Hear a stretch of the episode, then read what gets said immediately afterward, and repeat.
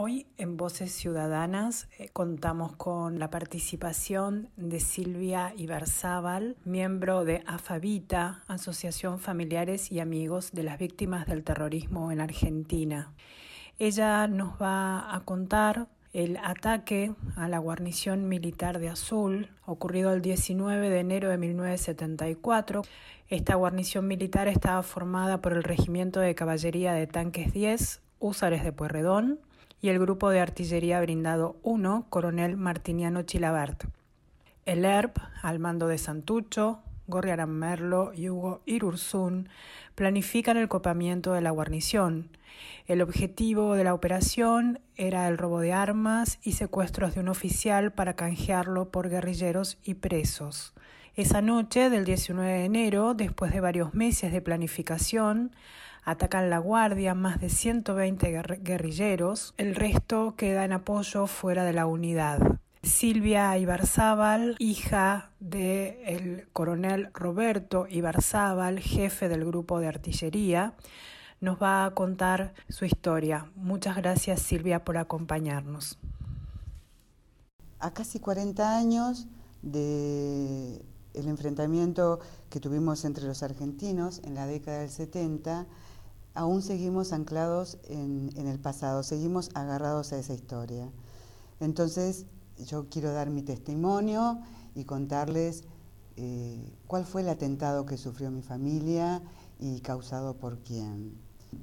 Durante un gobierno constitucional, el gobierno del general Perón, esto fue en el año 74, mi padre, que era militar, jefe de una unidad militar, fue secuestrado.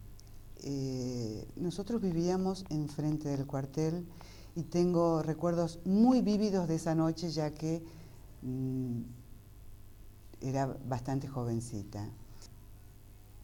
Recuerdo los primeros disparos, las corridas, em, el bajar las persianas rápidamente, el tener que tirarnos al piso. Eh, pasamos toda la noche arrastrándonos por la casa. Eh, era muy tarde, mis padres comían en un departamento que estaba al lado. Y es importante que diga esto, que nosotros vivíamos enfrente de la unidad militar, es decir, había que cruzar la calle. Nosotros somos tres hermanos y tenía en ese momento un hermano varón de 10 años que se encontraba durmiendo. Recuerdo que mi papá entró a mi casa, levantó a mi hermano y lo puso en el piso buscó su arma y cruzó la calle. Lo que más recuerdo es el miedo, eh, el miedo que tuvimos durante toda la noche. Tengo eh, muy, muy presente eh, en mis recuerdos, en mi memoria, en mi cabeza, el detonar de las granadas, el tableteo de las ametralladoras, eh, recuerdo mucho el ruido del helicóptero que bajaba a buscar los heridos. Em, recuerdo, eh, recuerdo el miedo, el miedo que seguía estando. Y mm, también recuerdo los tanques que entraban, eh, que habían podido sacar de la unidad para defender el cuartel.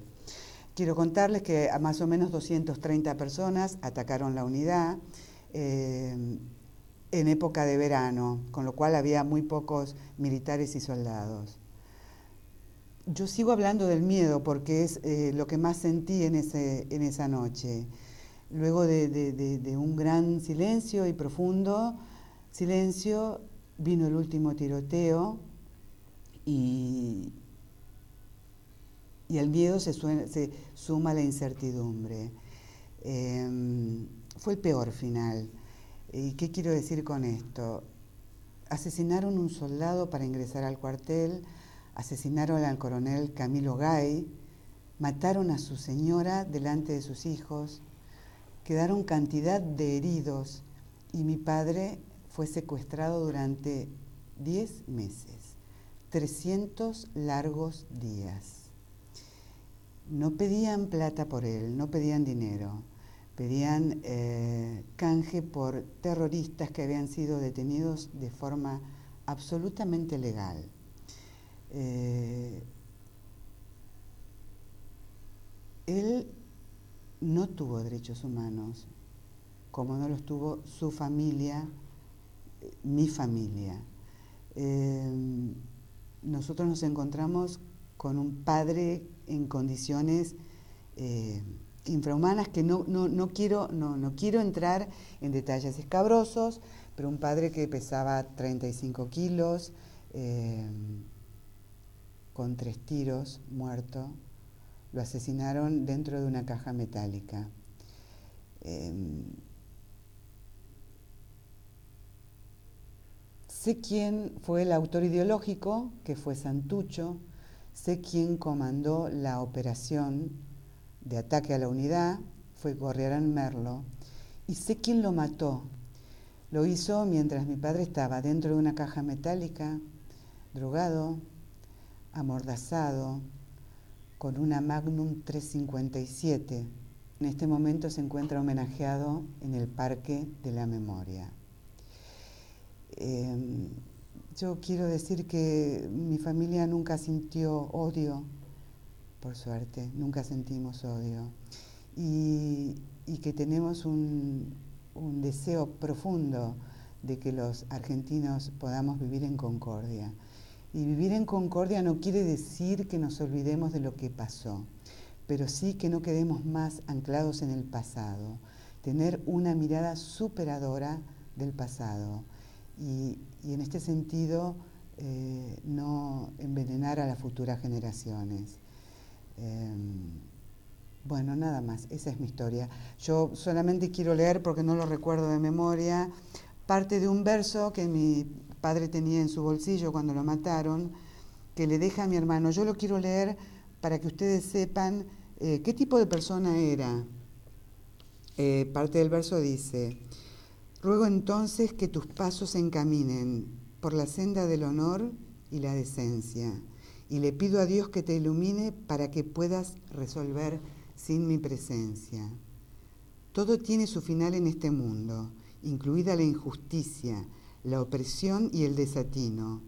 Lo importante es tener fe en lo más profundo en que habrá de cambiar nuestro destino.